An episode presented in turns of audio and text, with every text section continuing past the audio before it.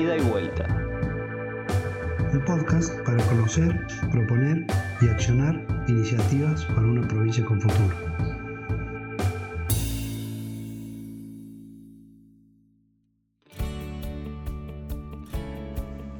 ¿Qué son los Objetivos de Desarrollo Sostenible? Una década de acción es lo que define a la Agenda 2030 y sus Objetivos de Desarrollo Sostenible, conocidos también como ODS. Un compromiso asumido en 2015 por 193 estados de todo el mundo y del cual Argentina es parte. Los ODS son tareas que los gobiernos deben adaptar y cumplir para beneficiar el nivel de vida de las personas y la economía de los países con el menor daño posible al ambiente. Carlos Amanqués es secretario general de la Red Internacional de Promotores de los ODS, con miles de colaboradores en América Latina y el mundo, combinando formación, comunicación e intervención en los territorios. Espero que disfruten este ida y vuelta como yo lo hice.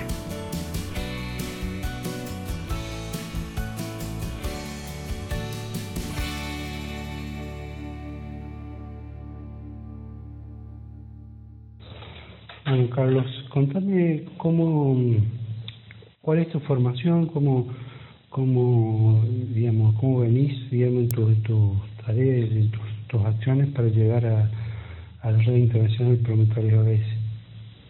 Bueno, yo soy del interior de la provincia de Buenos Aires, de la zona costera, de, Mar de Ajó, si alguno conoce.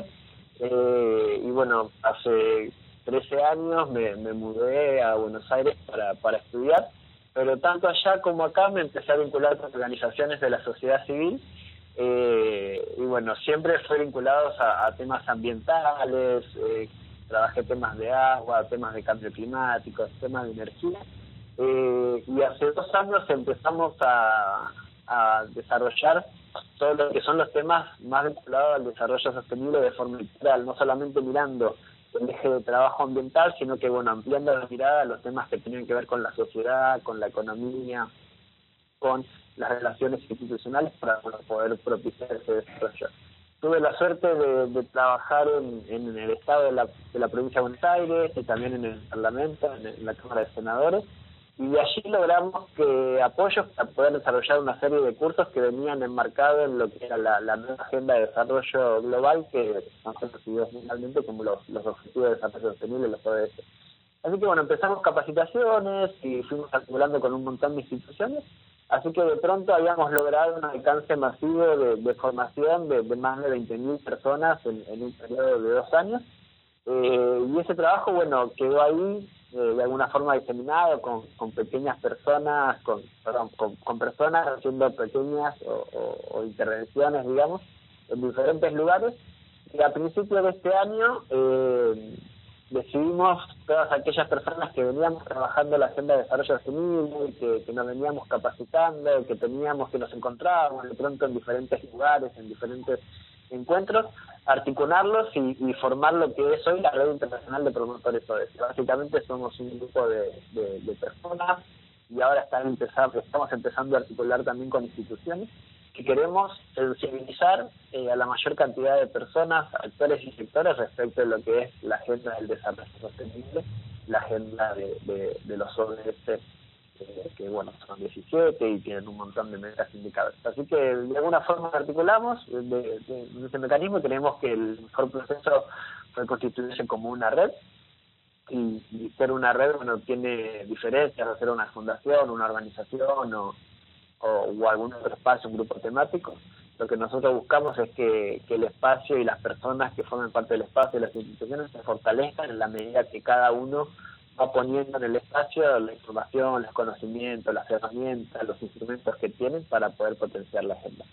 Así que por eso es un poco la red y, de mi parte, bueno, me, mudé acá, eh, estudié, cambié varias veces de carrera y me terminé recibiendo de, especialista en turismo rural, de técnico en turismo rural. Eh, de hecho, casi me voy a vivir a San Luis, a cuatro de elecciones para trabajar allá en un momento. Pero bueno, me quedé porque tuve la suerte de que me haya salido un, trabajo eh, a nivel internacional, así que bueno, me quedé acá, pero si no sería hoy San Vicente. bueno, buenísimo. Eh, Eh, contame, de, entonces me decís que la, la internacional como de la forma es, es reciente, digamos, de este año. Eh, ¿cómo, ¿Cómo están funcionando? O sea, ¿cómo funcionan a nivel red? Digamos, este, este funcionamiento de red implica que la gente que está participando está en distintos lugares. Eh, imagino que al principio de año se, se constituyeron con determinada perspectiva este, y después que, vino la cuarentena, digamos, como vos decías, se ha promovido mucho más el, el, trabajo virtual. Contame ese funcionamiento y cómo se organizan para poder coordinar. A ver, la red está constituida por personas e instituciones de, de, varios lugares del mundo. Lo que nosotros hacemos es que completen una planilla, un formulario, donde bueno, nos brindan información respecto de eh, qué áreas tienen experiencia, cuáles objetivos son de interés, qué vienen desarrollando, a qué, a qué sector pertenecen, si son de la academia, si son del Estado, si son del privado. Entonces, bueno, con ese formulario nosotros después vamos reorientando la, los, los intereses más hacia diferentes, diferentes acciones. Entonces, nosotros nacemos ya de formato virtual, digo, si bien nos conocemos con muchos y articulamos y habíamos hecho encuentros y actividades presenciales tanto de la cuarentena y demás, muy poco porque recién empezaba eh, el año, por decirlo de alguna forma. Eh, digamos, nosotros ya nacemos con un espíritu virtual y todo lo que hacemos siempre ha sido eh, a través de, de, esos canales, con lo cual no nos encontró desprovisto de herramienta para poder abocarnos a, a esa tarea. Eh, entonces, bueno, lo que hacemos son estas convocatorias donde la gente constantemente se inscribe para formar parte de la red. Formar parte de la red implica que bueno vos compartís los ideales, los valores y los principios del espacio, pero que eh, después tenés que hacer un proceso formativo para poder ir a generar esas habilidades y capacidades para constituirse como, como promotor, eh, promotor o promotora. Entonces, eh, lo que nosotros primero hicimos como, como actividad es decir, bueno, nosotros queremos fortalecer el camino de los objetivos del desarrollo sostenible y sabemos que hay un montón de iniciativas, de experiencia y de personas que trabajan en la temática. Entonces, lo que, lo que ideamos fue un mapeo de buenas prácticas iniciativas remarcadas en los ODS y queríamos ver cómo estas acciones que ya estaban desarrollándose podían ser de interés o apalancar las acciones de otras personas que, bueno tenían los mismos objetivos o las mismas metas. Entonces hicimos un mapeo de buenas prácticas y experiencias entre enero y febrero a nivel internacional. Eh, tuvimos la suerte de que bueno se terminaron registrando en, en esos 30 días 358 iniciativas de 21 países, la mayoría de Argentina, un poquito menos de la mitad de Argentina, después, bueno, España, México, Perú, Colombia, eh, hasta bueno llegar a una iniciativa de Estados Unidos, eh, una de Marruecos. Entonces, lo que, lo que hicimos con esa iniciativa, bueno, fue analizarlas. Nosotros pedíamos una serie de datos eh, bastante ampliados para ver, bueno, cuál era el impacto que tenían, quiénes participaban, a qué meta y a qué, y a qué, qué indicadores usaban respecto a los objetivos de desarrollo sostenible para medir el impacto, cuáles eran los, los beneficiarios, digamos, todo un proyecto, o sea, una solicitud de información bastante desarrollada. Y la verdad que fue muy buena la convocatoria. Nosotros nos, nos fuimos comparando con algunas otras iniciativas para ver el impacto que habían tenido y, la verdad que la nuestra había sido bastante buena, así que de alguna forma empezamos a articular con esas instituciones, mientras también íbamos a, logrando, digamos, la adhesión a la red de, de, de muchas personas, ¿no? Al día de hoy somos 4.000 eh, 200 personas que formamos parte de la red, distribuidas en 30 países, pero también lo que sucedía es que quizás había países que tenían poca cantidad de personas que formaban parte de la red, entonces en aquellos países que, que tienen pocas personas, lo que nosotros hacemos es que participen de los procesos de forma, de forma general, y aquellos países que tienen mucha cantidad de personas, como puede ser el caso de México, Perú, Colombia, República Dominicana, Argentina, eh, Chile, constituíamos redes nacionales. Tener una red nacional es decir que hay una persona que se encarga de que se encargó de, convocar al resto de, los compañeros del país eh, y organizar una estructura de gestión para poder trabajar en algo que es fundamental a la hora de abocarse al trabajo de los ODS, que es la localización. Es decir, nosotros lo que hacemos de la red es capacitar y transmitir información a nivel de los estándares globales eh, o los procesos internacionales o la información que surge de las principales agencias de desarrollo. Eh, y vamos viendo, bueno, experiencias, ¿no? Cómo se desarrolló el, el ODS 11 de Ciudades y Comunidades Sostenibles en la Ciudad de Buenos Aires, cómo se desarrolló el ODS de vida submarina en Huatulco, México. O sea, vamos como transmitiendo alguna información, pero queda un trabajo muy, muy fuerte que es el de localizar este objetivo, decir cuáles son las prioridades y los intereses de la población chilena, cuáles son las problemáticas, los intereses y las herramientas o, iniciativas de la población mexicana, y lo mismo puede ser en el caso de San Luis, dentro de la dentro de, perdón, del país, cada provincia también puede localizar sus objetivos en base a cuestiones particulares. Entonces, ese fue un poco el, trabajo de la red, organizarnos, eh, y hoy somos 17 países que tienen redes nacionales, es decir, que tienen una estructura de coordinación y que están avanzando en su planificación y demás. Después somos 4.200 miembros distribuidos en 30 países, exactamente 30 países y 17 de esos 30 países con, con redes nacionales. Y lo que hacemos son capacitaciones, o sea, lo que estamos haciendo en este momento son capacitaciones, seminarios, algunas capacitaciones específicas, como puede ser el ese 17 para El Salvador, que es una diplomatura, y tenemos dos grandes áreas de, gestión, estamos, o dos grandes proyectos en realidad, por decirlo de alguna forma, que, tienen que ver con esto de eh, vincularlos más que nada a los intereses y a los conocimientos que tienen los propios promotores. Casi el 25% de los miembros de la red eh, pertenecen a, o trabajan o, se desempeñan en algún área académica, en alguna universidad, centro de estudio, de investigación, o, son docentes o, o, profesional, o profesionales de la educación. Eh, y, el, y el 90% de los promotores son egresados universitarios. O sea, el 90% de los 4.200 son egresados universitarios.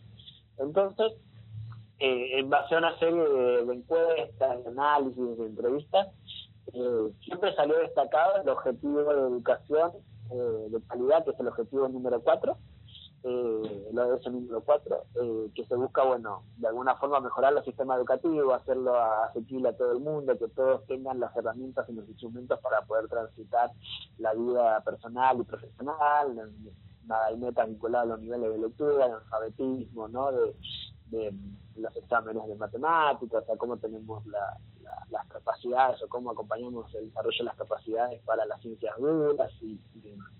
Eh, en ese marco de, análisis, digamos, de, información y también incluso en el propio mapeo de buenas prácticas y experiencias, eh, la mayor cantidad de iniciativas se encuentran en el objetivo de educación número 4, es que lanzamos una primera línea de acción internacional que es el Programa Internacional de Educación para el Desarrollo Sostenible. ¿Por qué? Porque una de las preguntas clave que nosotros siempre les hacemos a los promotores es, a partir de ¿cuál de los objetivos de desarrollo sostenible creen que se puede cumplir la agenda en su totalidad? O sea, ¿cuál sería el canal de ingresos para que nosotros podamos ver al 2030 estos 17 objetivos internacionales eh, o, globales eh, cubiertos, ¿no? cumplidos? Y ese lo, todo el mundo, la mayoría de las personas indicaba que era el objetivo número 4. Entonces, lo que hicimos básicamente fue crear un programa para acompañar ese objetivo en particular.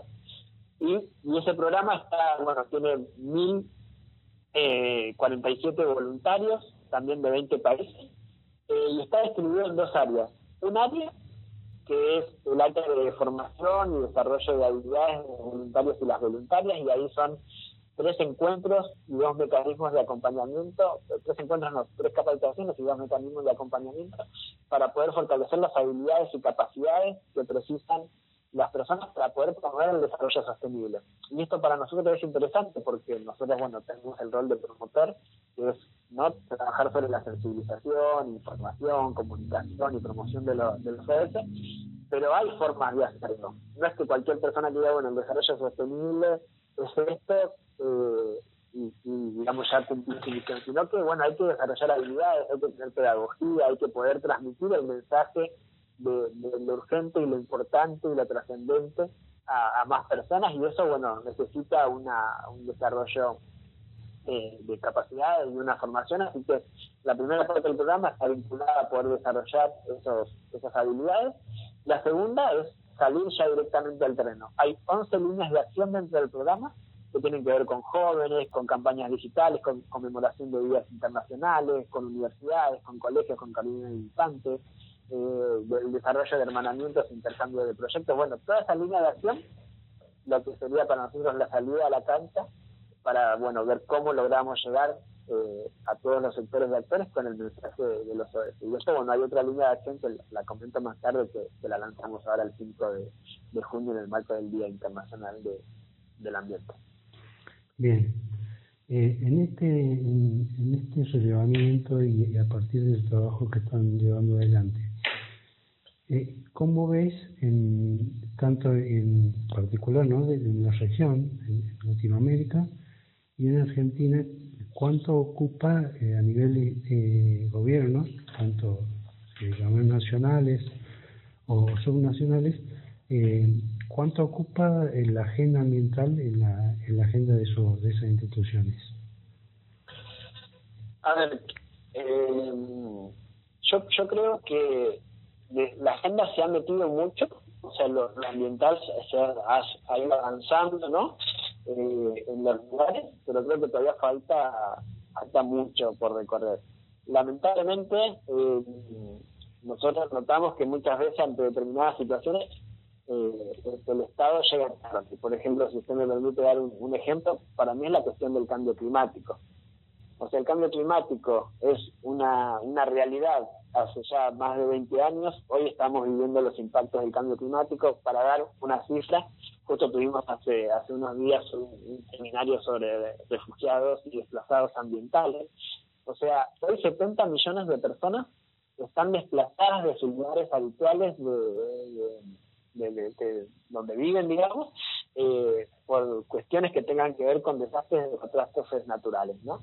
Y eso tiene que ver que son directamente vinculadas a las cuestiones del cambio climático. Y eso además se prevé en los próximos años que va a seguir aumentando. Entonces, era algo que se sabía y era algo que no se fue desarrollando para poder apoyar a estas comunidades. Entonces, digo, este es un ejemplo, es un ejemplo claro para mí de que, de que todavía falta mucho camino por andar. Si nosotros evaluamos, y por ejemplo, no sé, por dar un caso acá en la provincia de Buenos Aires, hace 15 años había tres municipios que tenían direcciones, secretarías o áreas vinculados eh, a, temas ambientales. Hoy los 135 municipios, son el 100%, tienen un área, una coordinación, una secretaría o una secretaría vinculado a los temas ambientales. En lo institucional se ha, se ha establecido y, creo que eso ha funcionado, incluso Argentina actualmente, y nosotros celebramos mucho eso, tiene un Ministerio de Ambiente y Desarrollo Sostenible, cosa que anteriormente lo tuvo por muy poco tiempo y antes ni siquiera eh, bueno, de la institucionalidad a la acción es un poco quizás donde nosotros encontramos una, una necesidad y una, y una urgencia. Y a nivel latinoamericano el mecanismo es lo mismo. Eh, la, la, región es muy desigual y también es muy desigual en el uso de los recursos naturales y en la conservación de estos. Entonces, eh, falta falta un, camino fuerte. ¿Cuáles son los temas? Bueno, cambio climático sin duda es, y está en la Agenda 2030, están los ODS, el, objetivo número 13 de acción clima, está, está involucrado. Pero también empezar a, desarrollar ciudades de forma resiliente y sostenible, la, la gestión y uso adecuado de los recursos, la eficiencia energética y las energías renovables, eh, la conservación de, bosques, eh, la, no sé, la forestación con, especies nativas, la protección de la biodiversidad, eh, la generación de reservas municipales o provinciales o nacionales para conservar determinados espacios de, interés, que muchas veces también son lugares turísticos.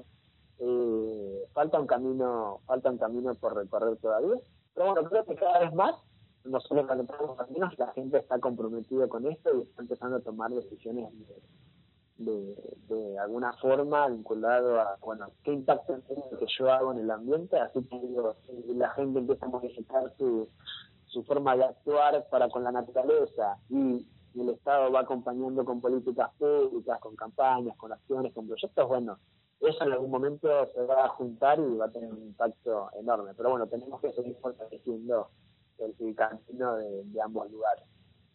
Claro, exactamente, eso, eso te iba te voy a decir, eh, está por un lado, digamos, la, la, agenda de los gobiernos, que, depende también mucho de, los tiempos políticos, digamos, de, de, los, de los distintos sectores que estén gestionando en cada lugar, eh, pero, pero eso también va de la mano o, va siguiendo en la medida de lo de, la, de que haya voluntad política una, una, un reclamo y, una, y una, un sentir, digamos, social en, la sociedad que, existe sobre el tema de la agenda mental, digamos.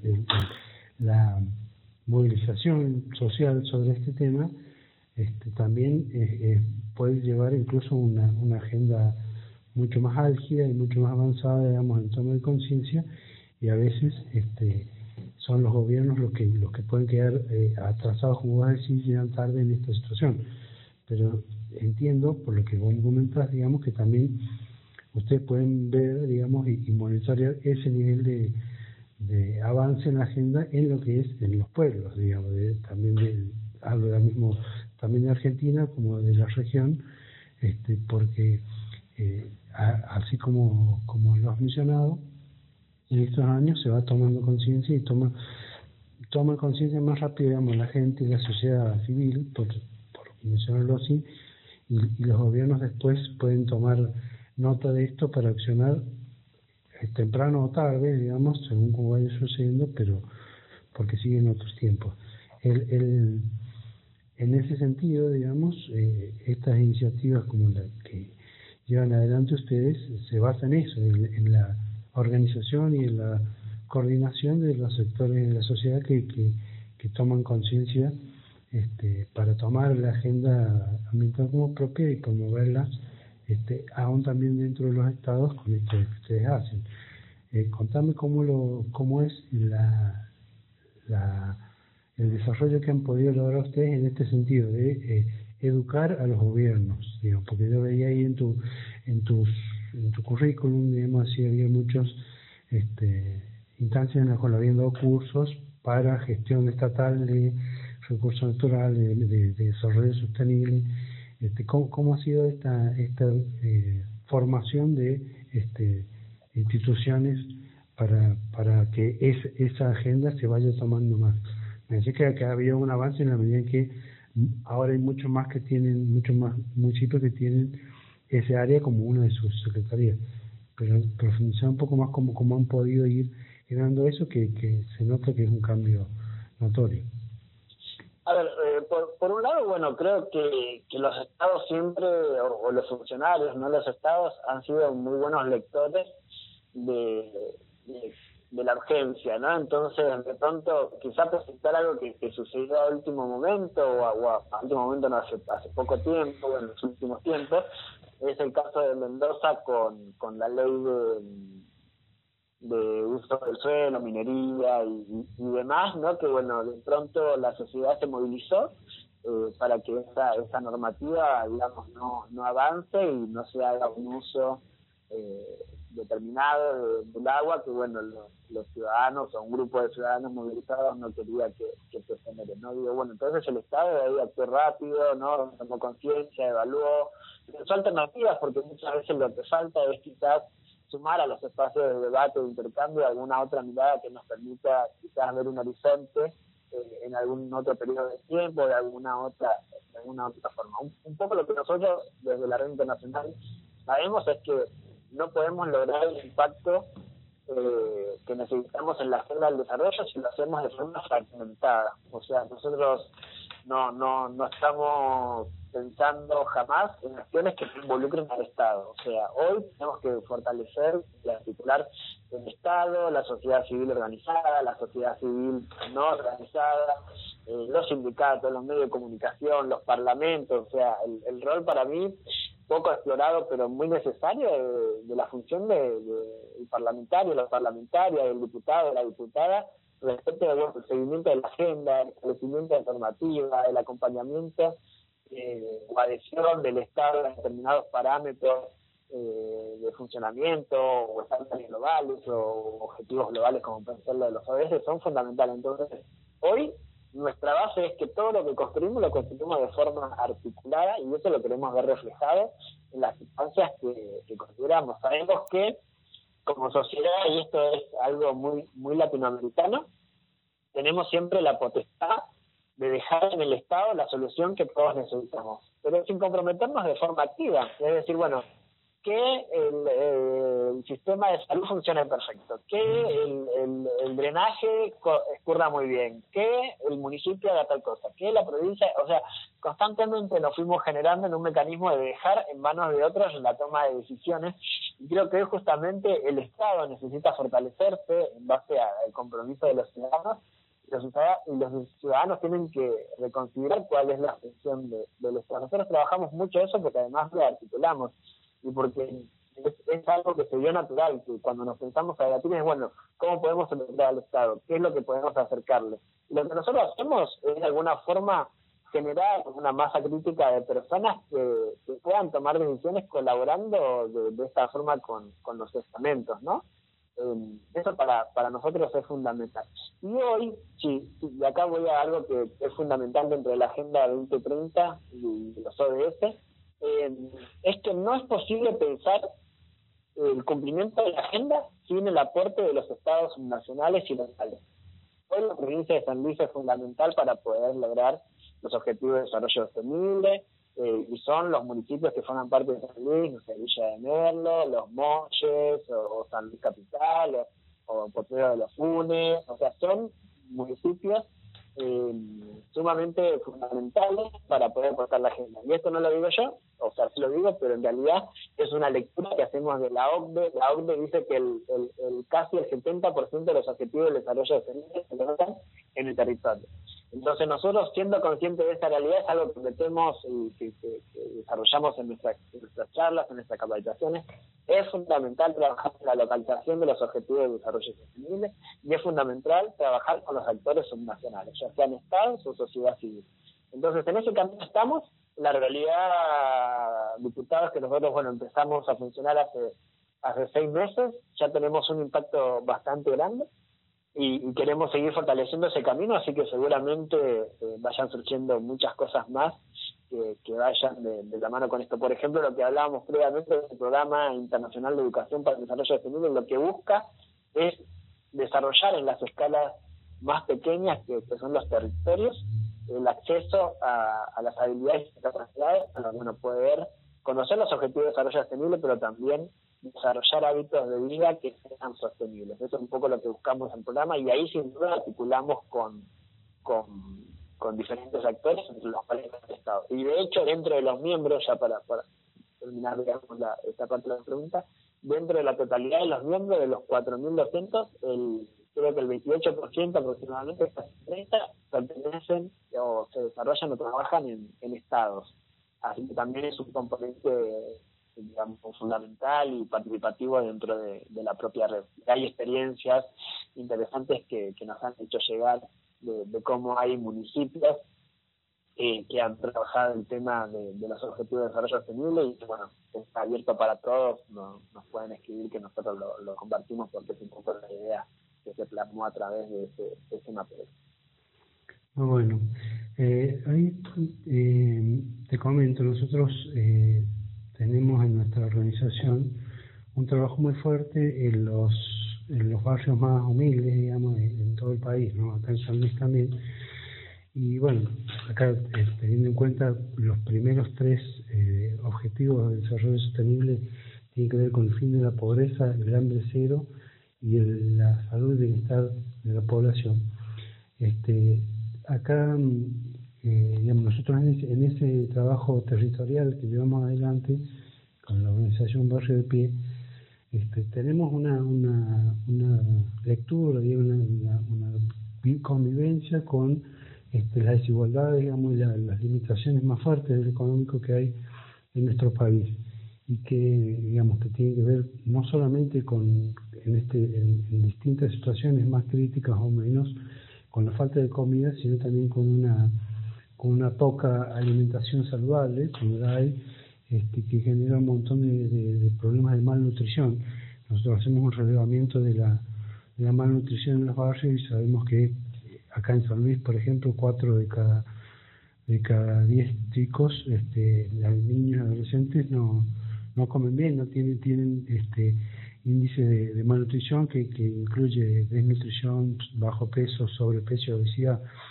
Eh, pero hemos visto también, digamos que en este, imagino que ustedes también, que además de, que en los últimos años este, esta situación de, pobreza fue creciendo, este contexto de, freno de, la, actividad económica por la pandemia ha generado este, muchísimo profundización del tema de la pobreza.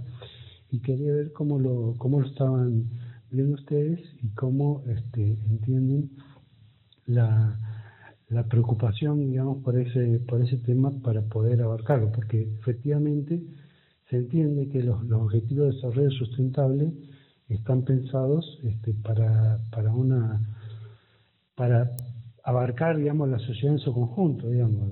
El, objetivo número 10 es la reducción de las desigualdades no, no, no sirve tener un, una, una, política eh, ambiental o, una, o un desarrollo este, que, que, que, que conviva y que, que potencie la, los recursos naturales sin, sin eh, saquearlos y esa, este, ese desarrollo no va a ser este, repartido de una manera entre, entre los que entre toda la sociedad digamos y, profundizar las desigualdades. Tenemos en, en, en, el mundo digamos eh, eh, evidentemente distintos países distintos niveles de desarrollo, pero no tenemos una, una equidad en ese desarrollo, ni aún en los países desarrollados, digamos, que, que, haga, que que todos puedan acceder al mismo nivel de vida. ¿Cómo es la, perspectiva de ustedes en este sentido, digamos, el trabajo de, de promover los, desarrollos, los objetivos de desarrollo sostenible en términos de pobreza, desigualdad, hambre y salud? ¿Y cómo lo ven este, en ese camino en la situación particularmente de Argentina? Eh, bueno, sí, los, los primeros cinco objetivos de la agenda particulares pertenecen a lo que es el eje de, personas y ahí hablamos de, de, fin de la pobreza, hambre cero, salud y bienestar, educación de calidad, que es uno de los objetivos que nosotros venimos trabajando bastante, e igualdad de género, ¿no? Y, la verdad que no, nosotros, una, algo que estamos manejando últimamente y que transmitimos también es que en, muchas conferencias que nos convocan y demás, o que nos invitan a participar, a mí o a, otros promotores de, la red también, es eh, cómo nosotros podemos salir de esta, de esta situación eh, actual y particular que estamos viviendo. Y la respuesta es, muy clara, o sea, nosotros tenemos que seguir apostando a la Agenda 2030, a los ODS, para poder salir de esta crisis, porque, o sea, lo que justamente nos viene a poner en, el tapete esta situación es de que nosotros tenemos sistemas que reproducen las luchas eh, de desigualdad y de pobreza de forma constante. O sea, tenemos un sistema basado en la inequidad y tenemos que ir a un sistema basado en la, equidad y en la igualdad de oportunidades y eso implica cumplir con la agenda. Si nosotros podemos abocarnos al trabajo de la misma, vamos a encontrar esos estándares, esas acciones, esos parámetros que nos permitan, como dice la propia agenda, no dejar a nadie atrás. Y la situación hoy está siendo muy muy angustiante, independientemente de mi rol institucional, a mí me preocupa mucho como persona y, y, lo veo en allegados, ¿no? De que, bueno, ahora estamos eh, creando un sistema de, crédito entre nosotros o de préstamos, ¿no? De que, bueno, hoy Juan una parte y después yo otra y nos vamos acompañando y, porque bueno además de, lo institucional eh, lamentablemente esto está, está llegando a un, a un sistema bastante complejo y hay mucha gente que están en, en situaciones realmente complicadas y nosotros lo vemos, lo vemos en los países, tenemos charlas siempre que, tenemos las reuniones de los equipos y demás, bueno, es cómo están, qué está pasando, recibimos noticias de, de Ecuador y vamos viendo qué sucede, lo mismo de México, o sea, constantemente como que estamos haciendo un sistema de, de monitoreo y seguimiento de eso, analizando qué están haciendo los países, viendo cómo nosotros podemos aportar a eso, transmitimos información, damos o dejamos en cada una de las capacitaciones un espacio para hablar de la situación actual y, ponernos a disposición para poder desarrollar las cosas que podamos, las cuales a aportar para salir para salir de esto. La realidad es que la situación de, de la pobreza y el hambre, que son los primeros eh, objetivos, eh, es bastante compleja. Eh, ya sabemos que en este periodo de, situación de cuarentena que están viviendo la mayoría de los países, que, va desde los dos al máximo del país que empezó de cuatro meses, eh, está llevando a que a que bueno se vuelvan a reproducir estos estos estos estándares de desigualdad y de pobreza. ¿Quién es la persona que, se queda sin trabajo en primera instancia. Y, la y, quién, y, además que no tiene quien lo defienda, es la persona que trabaja de forma no, no, no legal o, o, o en negro, como lo decimos, ¿no? o irregular. Eh, cuando nosotros nos ponemos a ello, justo estuve leyendo estos días para una presentación que tengo que hacer mañana sobre, estos mismos objetivos, eh, los, los, niveles que estamos manejando. Y América Latina, entre estos dos y cuatro meses que tuvimos de, eh, que estamos teniendo de cuarentena, 30 millones de personas están cayendo en la línea de pobreza, es decir, que van a vivir con menos de 1,9 dólares diarios, eh, y una cantidad de creo que 5 millones en línea de indigencia, es decir, que van a vivir con menos de 1,25 dólares diarios. Eh, estamos hablando de 30 millones de, personas, es, es una... la población de, de, Perú, por decirlo de alguna forma entera, es toda Perú cayendo en situación de pobreza e indigencia, y, y después el otro análisis que hice, que, me llamó mucha atención, es, bueno, ¿cuánto nos costó a nosotros que esos 30 millones de personas sean incluidas en el sistema, ¿no? En el sistema laboral, en el sistema de trabajo, en el sistema de, asistencia, ¿no? en el sistema jubilatorio. O sea, nos costó 13 años. Es decir, que en cuatro meses perdimos 13 años de desarrollo.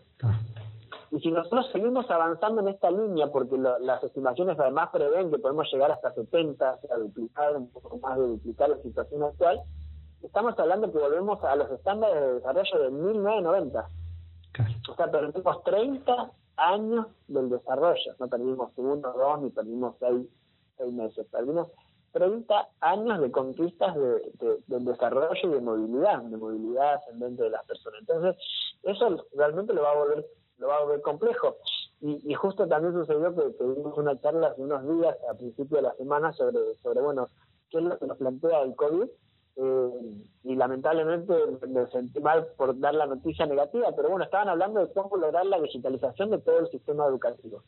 Y yo estaba leyendo justamente otro informe eh, publicado por la OIT, creo, donde qué es lo primero que va a empezar a recortar la gente cuando tenga que hacer un reajuste de sus de sus gastos eh, hogareños el internet.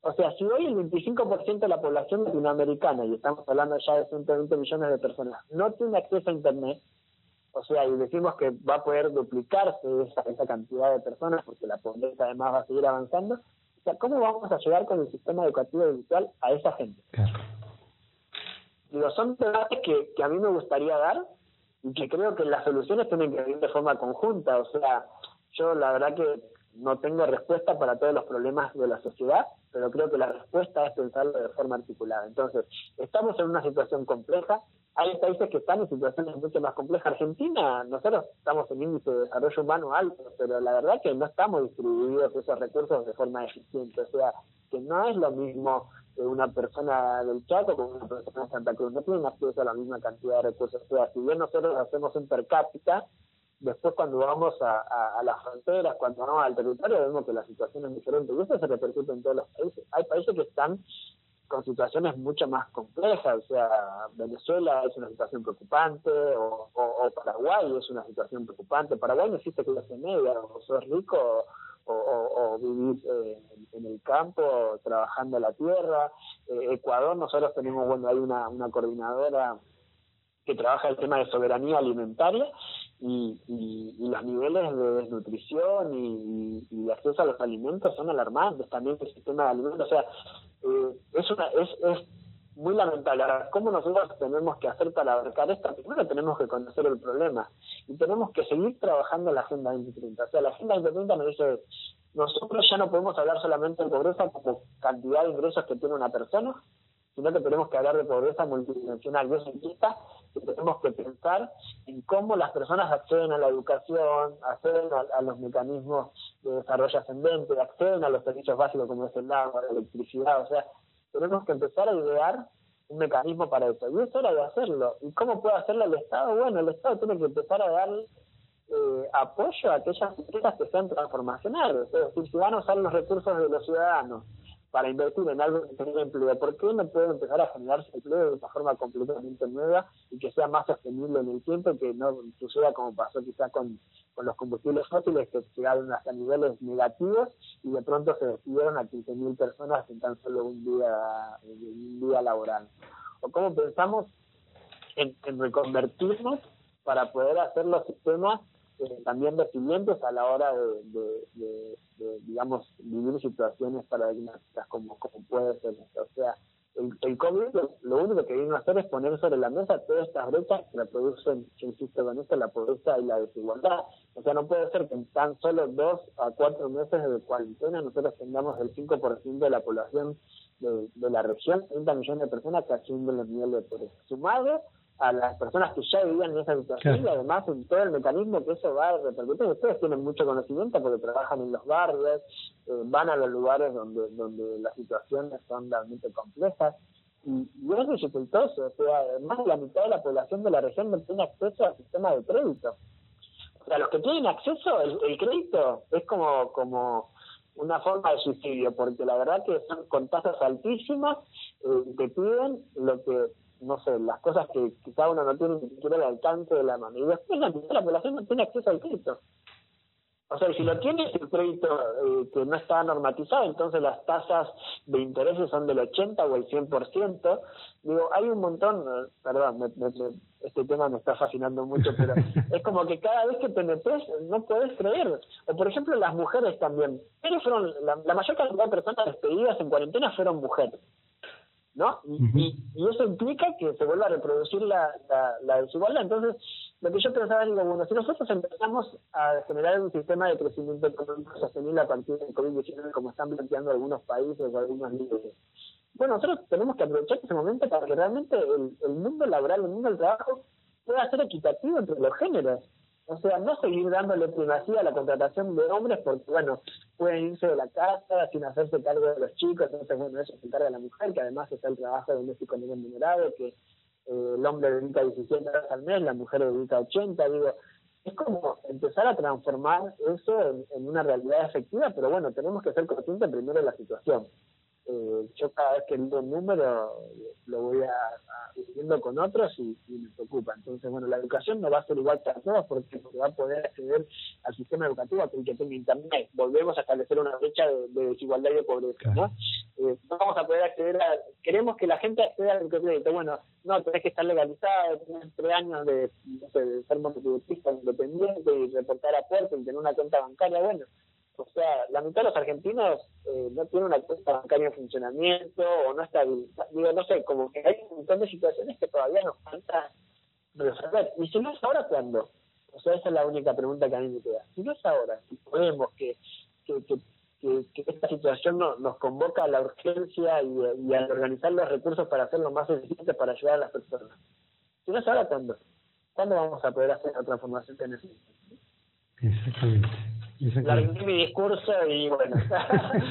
no, no, pero es perfecto, ¿no? coincido totalmente y, y sí, es, es la, la urgencia que te genera este de, ir tomando conciencia cada vez más de la de, de, que los cambios son cada vez más necesarios, más urgentes y más profundos, digamos, y el y bueno, y es lo que, lo que nos motiva, digamos, a comprometernos con, la, con las actividades que hacemos. Me contabas más temprano que había una, una línea de acción que era el programa de, de, educación, programa internacional, y que, y que iban a alargar otra línea que, que le voy a contar ahora. Eh, bueno, nosotros somos conscientes de que la situación eh, merece que, que nos aboquemos más a solucionar estos problemas que recién hablábamos de, de las brechas de pobreza, de desigualdad, ¿no? de, de falta de oportunidades para, para todas y para todos, que hace falta generar mecanismos innovadores y, trascendentes a la hora de bueno de pensar esa sociedad que queremos. Nosotros ya veníamos pensando, eh, o sea, veníamos pensando en esa sociedad que queremos, o sea, queremos que la sociedad cumpla con los objetivos de desarrollo sostenible de todos los actores y todos los sectores y el Estado involucrado de forma efectiva y, eficiente.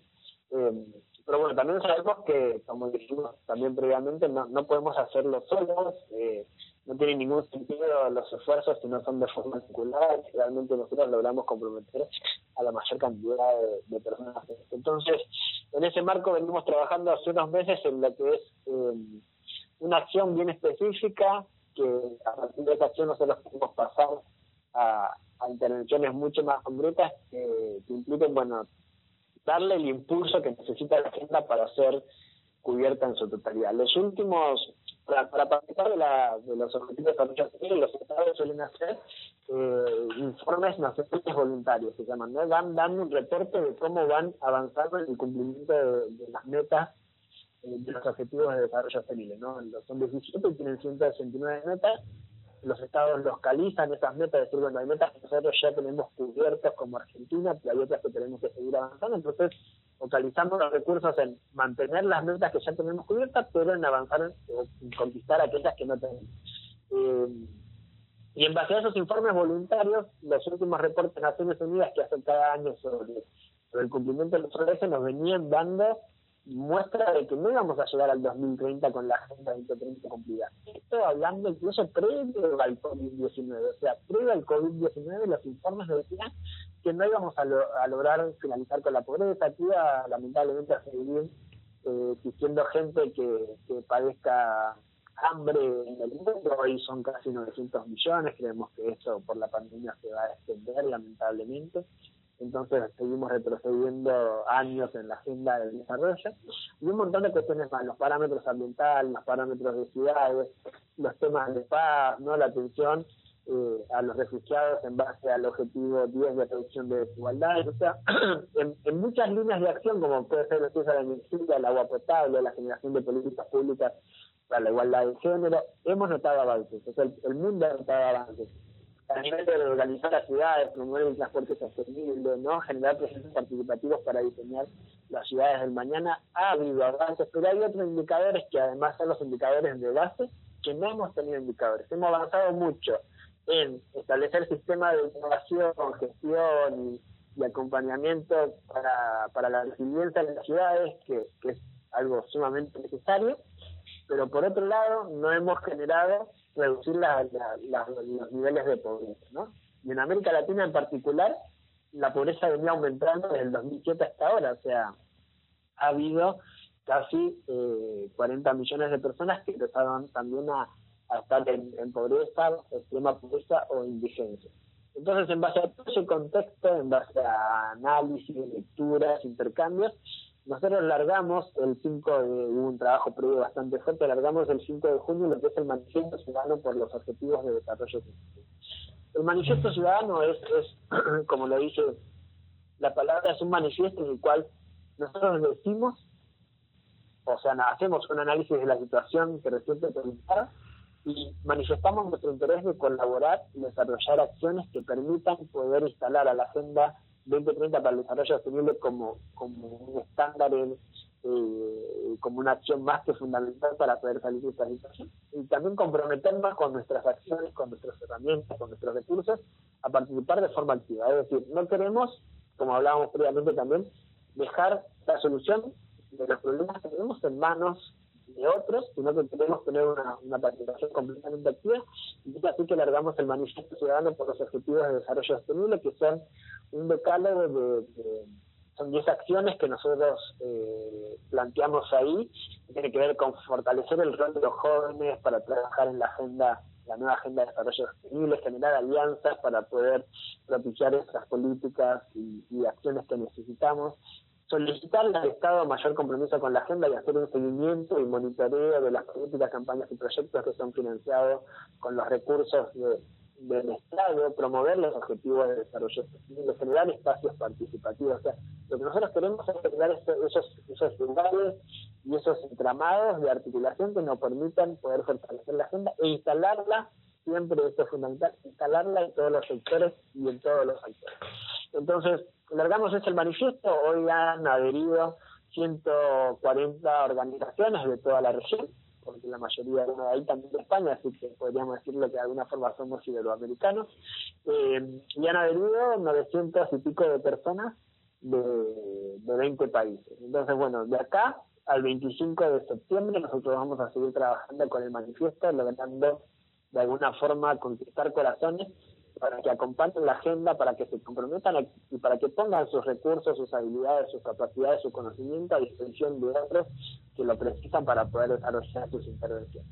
El 25 de septiembre a nivel mundial se está impulsando, eh, todavía no está corroborado ni está firmado, pero está impulsando que sea el Día eh, Internacional de los Objetivos de Desarrollo Sostenible, porque fue el día en el cual la Asamblea General de la ONU aprobó en el 2015 los ODS.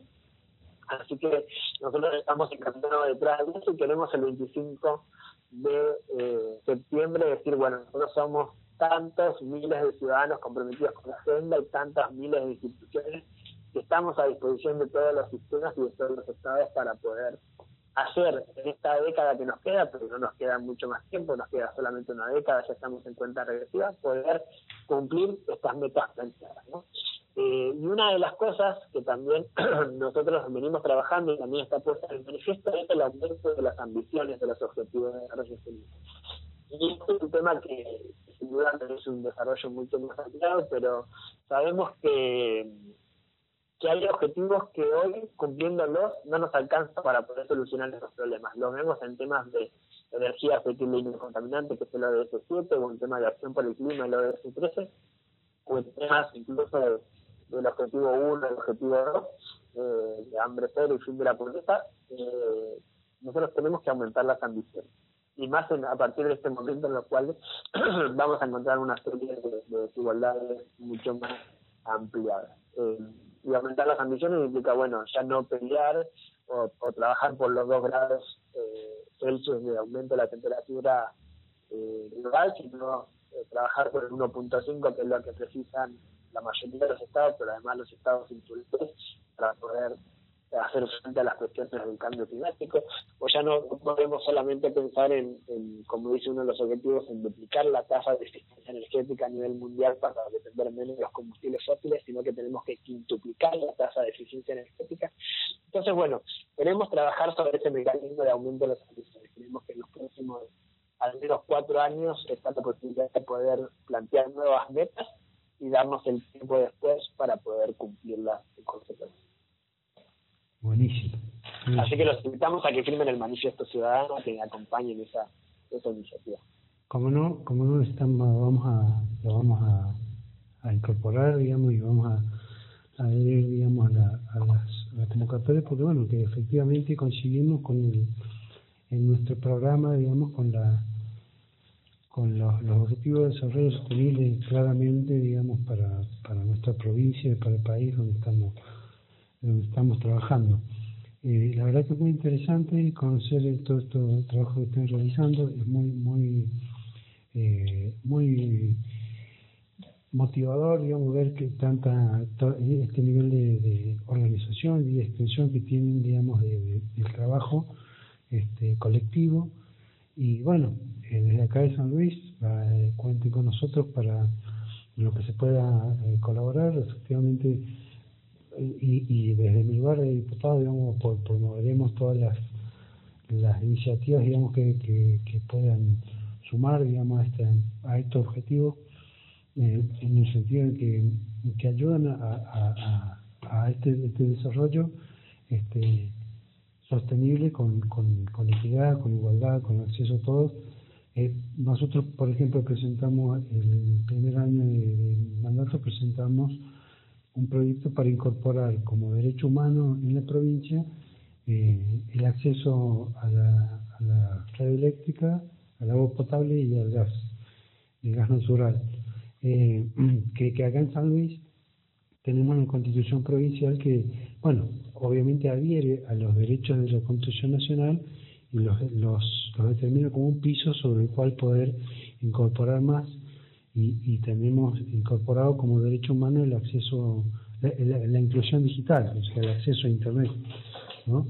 Desde hace unos años. Entonces nosotros proponíamos, bueno, incorporar este, este tipo de, cosas. Un proyecto todavía no se, no se ha tratado, estamos, digamos, somos una, un partido de la oposición, pero este, nos ha servido para poner en discusión esta, esta situación. En su momento la discusión era por este, que estaba muy muy fuerte la discusión por las tarifas, por las tarifas de los, de los servicios públicos, de, los recursos, que nosotros los planteamos no como un servicio comercial, sino como un recurso este, por el cual este, todos tenían que tener acceso eh, dependiendo de, digamos, tenían que ser asequibles, o sea, dependiendo de, el nivel de ingreso de cada, de cada sector, y pagar más o menos, pero que todos pudieran, el Estado garantizara que todos accedieran, tanto como te digo, al agua potable, a la, a la, a la electricidad y al, y al gas, que acá en la provincia todavía, digamos, e, está, no está completamente este, garantizado ese acceso en muchos lugares del interior, el agua, la red de agua, digamos, no, no llega, ni hablar, la red de gas solamente está en los sectores de las ciudades y, y se habían, y, y, la electricidad sobre todo, este, se habían convertido en, un, en, en, recursos totalmente necesarios para, para llevar una vida digna hoy por hoy, ¿no? Este, en, la medida en que eh, la, la, la, vida se, se, se llenó de, de, cuestiones electrónicas, por decirlo de una manera, y, tener un celular, tener una computadora, este, acceder a, la educación a través de, de, manera virtual y todo, implicaba este, tener que tener, eh, como en su momento lo había planteado el gobierno de provincia, Internet.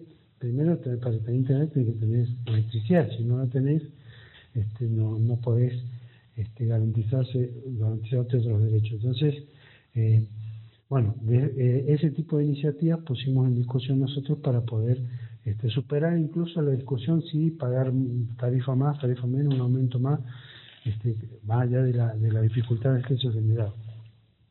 Y lo bueno, vamos a seguirlo seguirlo cerca, digamos, estar, eh, ahora hemos podido conversar, me gustaría que, que mantengamos el, el contacto y el vínculo para poder compartir las experiencias que llevamos adelante, no solo de la, legislatura, sino, como te digo, el trabajo territorial, también con con eh, la acción que nosotros llevamos adelante, pero también la, los tareas de relevamiento que puedan aportar a, las herramientas de, medición, de, de, monitoreo que tienen, que plantean desde los objetivos de desarrollo sostenible para para llevar, eh, para poder monitorear cómo está, cómo está la situación en cada lugar.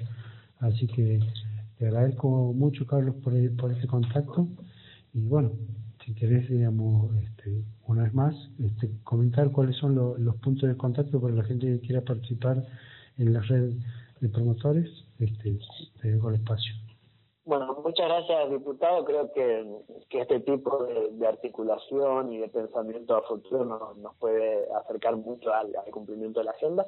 Así que sin duda estaremos trabajando y, seguramente molestándolo a futuro para solicitarle alguna algún acompañamiento, alguna normativa o, bueno, quizá incluso hasta desarrollar alguna actividad allí mismo superada, superada la pandemia para poder volvernos a encontrar de forma sostenible y, y humana. ¿no?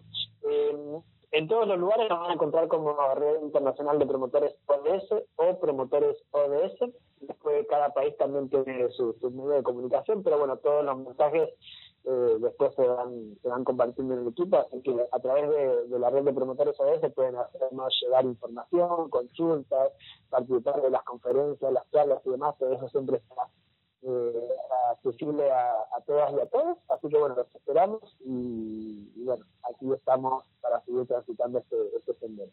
Bueno, Carlos, muchísimas gracias por, por el espacio y bueno, seguiremos en contacto y trabajando en conjunto. Te mando un gran abrazo y, y cuídate. Hasta luego. Hasta luego. Si te gustó esta charla, no olvides compartirla. Este y otros contenidos también están disponibles en mis redes sociales. Soy Joaquín Mancilla. Gracias por ser parte de Ida y Vuelta.